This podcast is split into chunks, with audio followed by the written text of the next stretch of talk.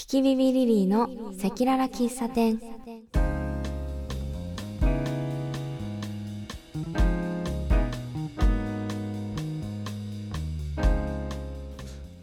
キキビビリリーの赤裸々喫茶店。ここはお客さんがめったに来ない喫茶店。そんな店の唯一の常連である歌うたいの私キキビビリリーと和也店長の取り留めのなさすぎる会話やキキビビリリーとしての活動の裏話。ごく稀にいらっしゃるお客様からの相談事や頼まれ事を聞きながらゆるりと流れていく日常を切り取った番組です。はい、はい。こんにちは、こんばんは。こんにちはこんばんは。和也店長と申しまはーい。キキビビリリーです。よろしくお願いしますす。よろしくお願いします。始まりました。始まりました。2023年はい。2本目ですね。そうですね。なんかちょっと間空くともうまたタイトルコールがうん。カミカミになってきました、ここに至るまでのね、一発目はい。で盛大に噛むっていうはい。ね。キキビビリリーで噛みましたね今日は。はい。そんな。なんだかあれですか、最近はレコーディング等々がお忙しい。感じですか？もう最近結構週大詰めを迎えてましてうんうんうんうん。レコーディングが、毎日何かしらの決断を問われるというかどれがいいのかとかいう決断とかさ。はいはいはいなんかはい。常にさ、決断をする毎日なので結構なんかうん、癒しが必要。確かにね。意思決定ってうん。しかもさ速さも求められるじゃない？そゆっくり考えてる時間って大体ないじゃんそういう決断って。うないですよね。うん。で、まあ、直感でこれだって思ったもの後でちょっとまたさ時間置くとまた違うく思えてきたりするじゃないですか、するするするする。めちゃくちゃする、ねえ思い悩む日々 を送っております。はい。ちょっとじゃああれだね。精神的にもかなり勝負をかけてる毎日なんだね。そうですね。なのでこういう、まあ、ここでおしゃべりして癒されようと思います、和也店長に。いえいえちょっと我々もね、このレコーディングを通じてはい。こう日々を振り返っておりますから。そうですね。はい。和也店長は最近はどんな感じですか？そうですね。最近はねまあ以前お話ししてたようなこう毎日寒いうん。北海道みたいのは、まあ、ちょっとは落ち着いたんだけどうんうん。結構ね日々雪が降ってるんだよね、はいはいはい。うん、結構毎朝車の雪下ろしとかがちょっと欠かせないような感じで。うん。でこううちはその自宅の前がロードヒーティングってはい。あのなんていうのかな要は床暖みたいになってるの。雪が溶けるようにね。うん。でもその歩道とかはそれがないからうーんと要はマンションのその共用部分はい。外のねそこは溶けてるんだけどこう歩道や車道に出る時にもう段差がなんつうの？ん。15センチとかできちゃうわけ。はいはい。だから車で登ろうにもさうんうんそろりといかないと確かバキとか言うのさ。にうん。だからそういうのをこう前にちょっとずつこう鉄のスコップで削ったりとかうん。こう目の前が本当国道だからね。はい。こう雪っていうのは結構排雪されてくんだけど排雪というか除雪されてくんだけどうん。こう道路の端に寄せていくんですようん基本的に、うんうんらそれをこう崩したりとかはいはい高くなりすぎるんですね。そうそうそうそうそうそう。なるほど。それを日夜ちょっとずつやらないと、そっかそっか。うん、閉じ込められちゃうんだよね。やっぱすごいですよね。だってこの間ちょっと東京で雪が降った日があったんですよ。あそうだねそうだね。ニュースで見た。そうほんとちょっとですよ。うん。だけどこれ北海道の人人が聞いたら何言ってんだって思うんだろうなって思いながら、はい。あのその一日を過ごしてました。まあそうだね。そんぐらいの雪でもね車がこう事故ったとかね。うん。こう山手線も止まるみたいなのがうん。あるから、ね、そうなんですよね。でも、うん。北海道って電車とかって止まらないですか？うんとね止ま以前よりはやっぱ止まるようになった。うーんなるほどっていうのもその最近こう災害レベルでこう短時間でガーって降ることが多いのね、うんうん。だからこうあらかじめその天気予報とかでもう今週やばいねってなったら、JR とかもこう間引き運転とかうんうん。をあらかじめ発表したりとかなるほど。その外に出ないでくださいみたいなのをこうローカルニュースとかでうんこう報道したりとかするようになったのはやっぱここ数年の話かな。そうですよね。最近結構その事前に対策を取る感じになりましたよね、前に比べると。いやまあそんな。ーはい。でもね除雪はやっぱねこう筋トレにもなるしね。おーなるほど。やりすぎると有酸素運動にもなるから、まはいはいはい。あ、それを強思いながらこううんオラオラオラやるって感じかな。はあそうなんですね。毎日ご苦労様です。い。えいえ、うん。とんでもございません。まあそんな冬の過ごし方をはい。しておりますけれどもはい。はい。本日はですね、うん。えーちょっとやったことないんですけどはい。我々ちょっと映画の はい。レビュー感想感想？レビューっていうとちょっとあれだね、うん。を語りたいというふうに思っております。語ろう、は語ろう。い喫茶店だからこんなことやったことさないようん。いいのよ。いいのよね。うん。はい。じゃあ何の映画ですか？今日は。今日はザ・ファーストスラムダンクおお来た。イエーイ。そ赤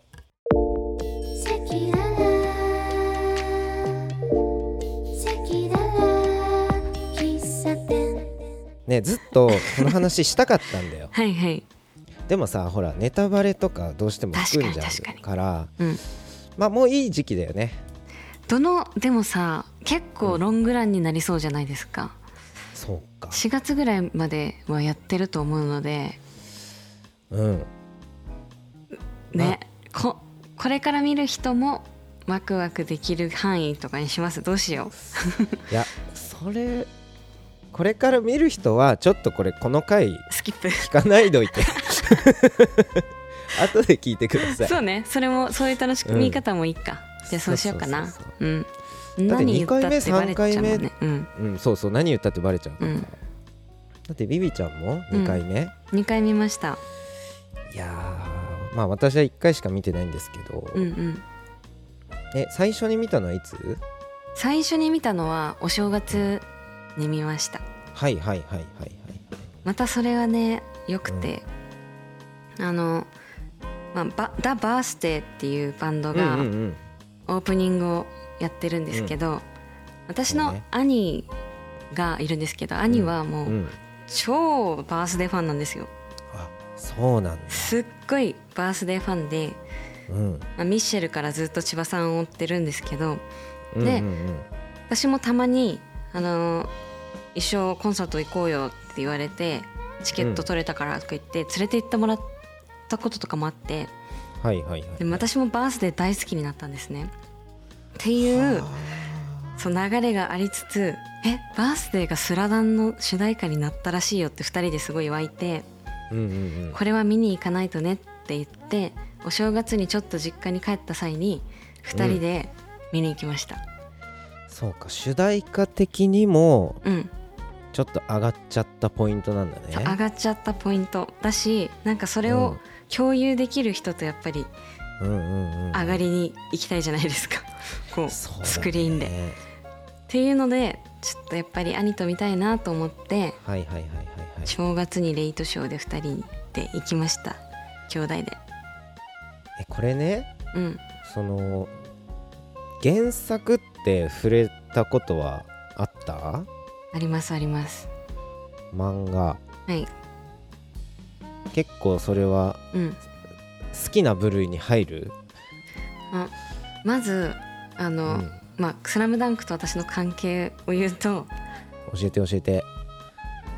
なんかそのど真ん中ではないけど多分後追いで中学校ぐらいの時に、うん。中学1年生の多分夏休みにうんすごく漫画にハマって。あで友達と日にな毎日そのレンタル漫画屋さんはい通って借りてその夏休み中に全部読んだんですよ。でもうはいすっごい大好きです。あそっか、はい。大好きすぎてうん。もう何回も読むのがもったいないぐらい好き。わかる？わかる。わかるしその僕もその原作はやっぱり世代っていうのもあるけど、うんうん。こうちょっと疲れた時とか、うん。忙しい時とかって心がやっぱすさんでくじゃない？はい。そういう時にね26巻から読むんだよね。おおなるほどこう三能戦が始まるところからうん。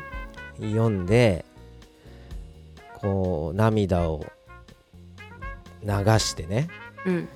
心を浄化させるっていううわー。粋な楽しみ方これでこれでいいのかまあわかんないけどでもそういう風にこうバイブル的にはい「スラムダンクとおお付き合いしてたわけですよ。はいでねその今回に関してはその公開前からさ、うんうん結構原作をなんて言うんだろうな大切にしている人ってさうんあれちょっと大丈夫この映画みたいなさうんこう前評判もあったわけですよ。うん例えば声優が違うとかさはい。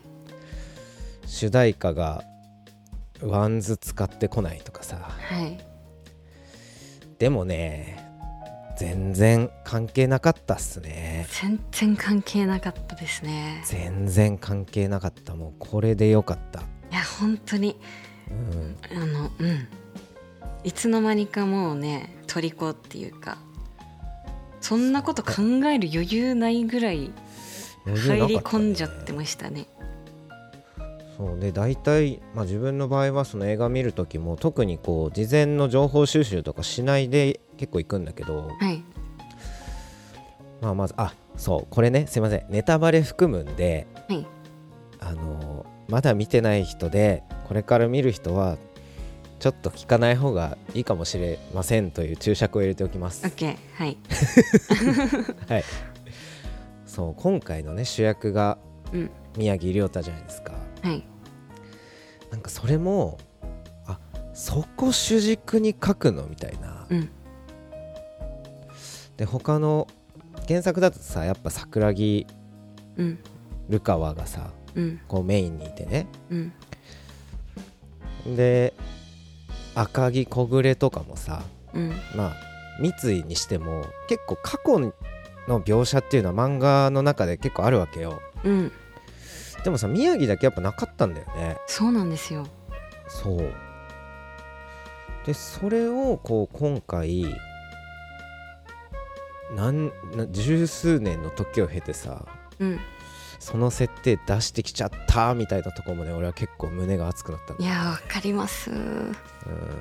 宮城だけ多分2年生だしうんうんうん先生のあのパンフレットに書いてあったんですけどうんうんその宮城だけちょっと宙に浮いた存在だったからほうほうほうほうほあまり語られてなかったのでそこをふ深掘りしようと思ったみたいなことが書いてありました、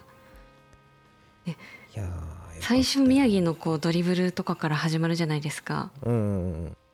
でその音もいいんですよね。そのコンね。コンクリートに響く音とかもね、うん。いいんですけど、まあ、それは置いといて私ずっと、あの最初宮城が出てきた時こう一人一人あるのかなと思ってたんですよ、私も前情報なかったから。うんうんうんうんそしたらもう試合始まっちゃったから 宮城のストーリーなんだ。っね。てね。まずそこでびっくりでしたよえねそうだね。うん。でこう漫画要はアニメだとさ確か海南戦ぐらいまでしかやってないじゃん。うんうん。で漫画はちゃんと三能戦までやるんだけどうん。なんつうかな。結構その漫画では重要とされていたシーンをうん。こう今回の映画では、まあ、割と、まあ、スルーって言ったらあれだけどあここ意外とさらっとやるんだみたいな。はいはい。最初のさほら宮城のパスから桜木がアリウープ決めるとことかさ。はいあれ漫画だと結構な盛り上がりなんだよね。うんうん。でも今回の映像だったらそのそこまでこうそこにフォーカスしてないしうん。まあ逆に逆にというか映像の中でそういうのが結構あったんだよね。うんうん。あの花道がなんかぶっ倒れてさうん。背中痛い時に漫画だとこうなんだろうな。要は春子さんとかが寄ってきてさうんうん。今度は嘘じゃないですっていうシーンがあったりとかさ。はいはいはいはい。魚住が出てきてこう赤城の上にドーンって立ってるみたいなはいはいはい。まあ、この辺漫画独特の表現じゃんやっぱり、うん。でもなんかそういうのがなかったから、うんうん。まあ、あれとは思いつつでもねこれないからもう一回漫画見ようになるんだよね。わかうん。るめちゃくちゃ読み返したいですもん今。読み返したいよね、うん。読み返してはいないけどなんか読み返したい。ねその細かいそういうまあ漫画で描いてるところが結構さらっとしてるのもそうだし、うん。こう細かい説明がまあほぼほぼないじゃないですか。うんそれがなんかめちゃかっこいいなと思ってせんその先生の精神が。いやそうだよね。見てる人を信用しすぎだろっていうぐらいああ確かに。何も説明なしで、まあ、分かってるでしょ？みたいなここはまあ分かってるでしょ？みたいな感じで進んでいくのがめっちゃかっこいい人なんだなって思いました。そうだねこう、うんあるみ見てる人のなんていうのこうまあ同じコンテクストで見てくれてるよねってきっと思ってるよね多分ね。そうそうそうそう。うん。それが土台にある感じがねかっこいいなって思いました。かっこいいよね、うん。あとはなんだろうな。そのリストバンドうん。の2個つけてるのとかもさ。うんうん。まあ今回の映画で初めてそれがなんでなのかみたいなね。うんうん。伏線を回収したわけでしょ、はい。そう。漫画でもしてたんですもんね。そんな回収ある？みたいなすごすぎ。壮大なんだよね。うん。キャラ設定とかなんかその背景とかどうしてそこに至ったのかっていうことをうん。めちゃくちゃ緻密に考えてたんだなって思いますよね。うん。うん。そうですね。なんか大人見てた時はその漫画を読んでた時は結構子供だったんで、うんうんその桜木だとか、うん。まあ、りょーちんとかうん。その辺の登場人物に感情移入してたんですけどうん。うん大人になってみるとその先生の気持ちみたいなところそうだをねめちゃくちゃ感じてグッときません？ああそれだわ。そうだ ね。そうだ。なんかうんその見方がね。そう大人になったんだなっていう感じがありますそうかも。ねかっこいいな。あ武骨な感じがまたねありません、うん。あるあとはこう映画というよりなんか動く漫画みたいなうん、感じだったな。うんうんあ、うんうん。こういうやり方もあるんだみたいなさ。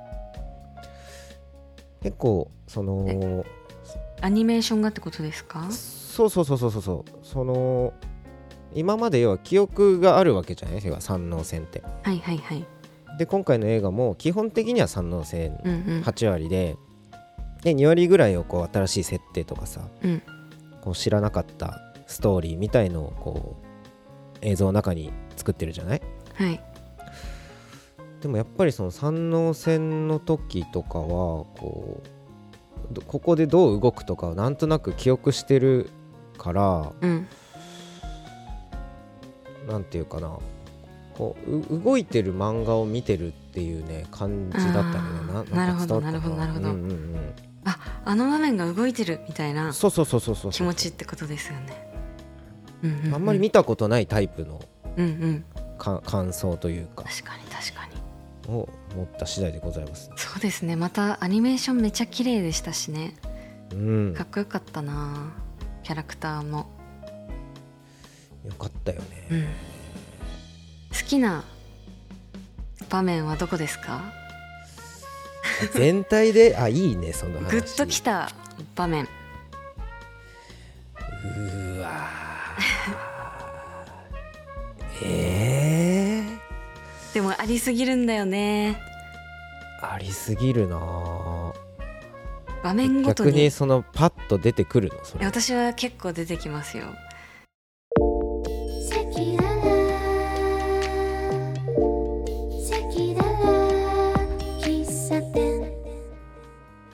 私、まあ、ずっと中学生の時からミッチーファンなんですけど、ほうほうほうほうほミッチーが、まあ、スリーポイント上手だからスリーポイント打つじゃないですか、でも、うん。結構疲れてきて打てなくなってそれでも頑張ってこう打つ時にうん。観客がわーって湧いてて、うん。だミッチーが「うるせえ」みたいな。うん「この音が聞こえねえあ違うこの音が聞こえねえだろ」みたいなこと言って、うん静かにしろいでしょ？そうそうそう。でボールが入って、うん。この音が何度でも俺を蘇らせるってやばい。あれはかっこねいいってなりました。あれはいろんな場面でも使える言葉だよね。うんうん。ミッチーはすごいわ。あいつはすげえよ。よかったな。あでもねそのシーンじゃないけど、うん。シーンじゃないけどね。うんこうこう負けたことがさあはいはい。財産になるってはいはい。三能が負けた時にねうん。監督が言ったでしょ？はい。あれがなかったら負けたことが財産になるっていううん。概念をうん。植え付けられてなかったと思う。うん。俺たちははいはいはいはい。負けから学ぶことがあるよっていうのを教えてくれたのは「スラムダンクなんじゃないんですかと問いたい。確かにその発想ってないですもん。ちっちゃい時とか。他になんかそうそうそうそう。きっと世代ごとになんかこう影響を受けたアニメとか漫画はあると思うんだけど「うんスラムダンクから、いやー思い出しただけでちょっとうるっとくるんですけど。あとはさ安西先生がね、はい。諦めたらそこで試合終了ですよって。はい。だこれも諦めたらそこで試合終了っていう確かに。概念を我々は「スラムダンクから受け取ってんだよ。確かに。めちゃくちゃ刷り込まれてますよ。刷り込まれてん骨だよこれは。の髄まで刷り込まれてるから、ふとした時に諦めたらここで試合終了って自分に言い聞かせながらうん。生きてる節あります。いやだよね。ですよね。そうだわ。そう絶対そうだ。あれは我々は勝手に刷り込まれてんですよ。うわーそうじゃん。洗脳です洗脳ですね。はい、っうわそれは確かてにそう。いうセリフが、まあ、その2つとうんうんうんあと仙道がうん。まだ慌てるような時間じゃないとかさ。うんうん。焦ってる時に心の中でなんか言ったりするもんね俺。はい。まだ。それも「スラムダンクが教えてくれたんすよ。結構あると思う。そうですね。バイブルですね。バイブルだよね。わあでさ映画はその負けたらずことが財産になるっていうその先が描かれてるじゃないですか。その負けの先、うんうんうん。うんそうね。負けの先にちゃんと NBA プレイヤーうん。になってるっていうストーリーまで描いてることがなんかさらに新しい世代とかになんか力を与えてくれるんだ。なって思いました。そうだね。こうやっぱバスケット大国に行きたいからね。うん。バ両親がスケットを真剣に。うん。宮城亮太がああいう結構大変な幼少期を送ってそれでも頑張ってバスケを続けた先もうん開かれてることが分かったじゃないですか。その夢は。そうだね。ね。それもなんかねグッときません、がん。努感力を感すれば。動ポイントだね、そこまでいいけるんだっていう新しいメッセージを受け取りました。勝ち負けじゃないんですね。うん。そうですね。うん。まあもう一回やっぱ見ないとダメか。私ももう一回見ないとダメだ。え刷り込まないおかわりおかわりしに行く、結構。他の映画でも。私は多分すごい好きだ、好きな映画は23回見見る派です。映画館そうでなんだ、はい。劇場に行くんだね。はい。あとねこれそうバースデーの話なんだけど、はい。バースデーの話というか、うんテーマ曲をうん。うんヒップホップに寄せなかったの結構クールじゃない？あこの時代に。あそうですよね。うん。あそこをなんかこう武骨なロックみたいなのが非常にかっこいいです。うん、もう一回バースデー聴こうってちょっとね。うん。あ今日そうしよう。今日バースデーだな。あのバースデーの話で言うとうん。あのこの間また兄がバースデーのライブ行っててうんうんあのその時はもう「スラムダンクの主題歌をするってことは分かっていたけれどどの曲っていうのは分かってなかったらしいんですね、うんうんうんでも明らかにその映画向きっぽい曲があってうんうん。演奏した曲の中に。はいはいはい。みんなそれだと思って湧いてたらしいんですよ。あそうなの？ライブ会場で。でもね、うんうんうん。実際蓋を開けると普通のいつものバースデーの感じの曲の地味な曲が選ばれてた？って言ってて。へえ選ばれてたっていうかそれを書いてた映画用に書いてたっていうのがなんかうわバースデーっぽって思って。そのいつもの自分たちのうん。感じであの映画向けだからっていうわけじゃなく本当に自分たちの音楽をやってそれを提供曲にするっていうのがうん。かかかっこいいなってさらに思ったっていう。こびてないよね。そうなんですよ。うん。いやこれはでも時間足りなくなるやつですよね井上先生ずっと千葉さん好きで千葉さんの声聞いてると筆がはかどりますって言いながらうん。漫画描いてたらしいからそれも知ってそのオープニングのあの絵の感じを見るとまたグッときました。筆走ってる感じするもんね。そうオープニングが筆走ってる とこのうん。がその先生が大好きなうん。千葉さんの声で流れててっていう演出がもう初っ端からああやべえってなるよ、ね、なりやした。はい。これどうやってこの話お終えるんだろうね。俺たち。これどうどういう気持ちで聞いてくださってるんでしょうかね。見て見てくれた見た方はうんもしかしたら共感しながら聞いてくださってるかもしれない。それを願います。そうだね。まあちょっと個人的にまとめさせていただくと、うん。こうやっぱり「スラムダンクの節々っていうのは、こう我々のこう血となり肉となりはい。こう活動にね力になってくれてるっていうことを改めて確認しました。はいしました。はい。もうあの映画を見てからずっとバースデーと10フィートのあの曲。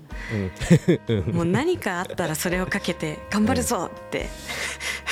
自分の中の劇伴音楽にしてるのそうそうそう。になりました。まあ本当に頑張れますよね。なんか、頑張れる、うん、力をもらえる素晴らしい映画でした。はい、はい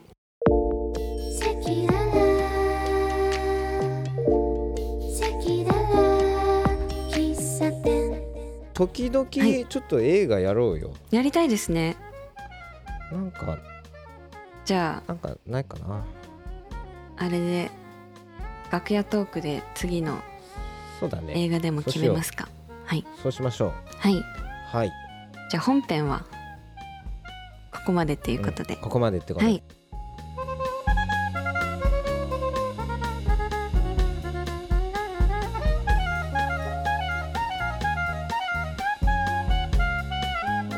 えりまきコーヒー中毒店は古式豊かな直火焙煎機特有の香り高いコーヒーを提供するコーヒースタンドです。ここでは私が焙煎を監修したシークレットラブブレンドをはじめ生活シーンごとに選べるオリジナルブレンドや昨今のトレンドであるスペシャルティーコーヒーなどを販売しております。豆はオンラインショップえりまきコーヒー .com からお買い上げいただけます。ぜひ一度お試しください。願いします。そして、えー私キキビビリリーのファンクラブアプリがあります。その名もキキビビカフェ。ここではタイムラインの更新やこのポッドキャスト赤裸々喫茶店のアフタートークも配信中です。ぜひアプリをダウンロードしてカフェメンになってくれたら嬉しいです。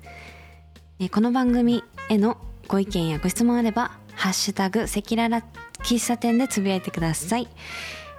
はい。はい。以上です。っていうねこううん。映画のレビュー会、はい。まあ、ちょっとさっきも言いましたけどちょっとたまにねこう新旧問わずうんやりたい。ちょっとやりたいですねこれ。やっていきましょやっていきましょう。うはい。はい。では今日はこんなところで。はい。聞いていただいてありがとうございました。ありがとうございました。あそうそう。では最後にさはい何でしょう？はいはい。私のあ夏は終わらない。キキビビリリー。夏は終わらない。人面うさぎの曲あるんですけど、あれは「知ってますよスラムダンクのうん。ことを歌っております。聞いてみてください。はい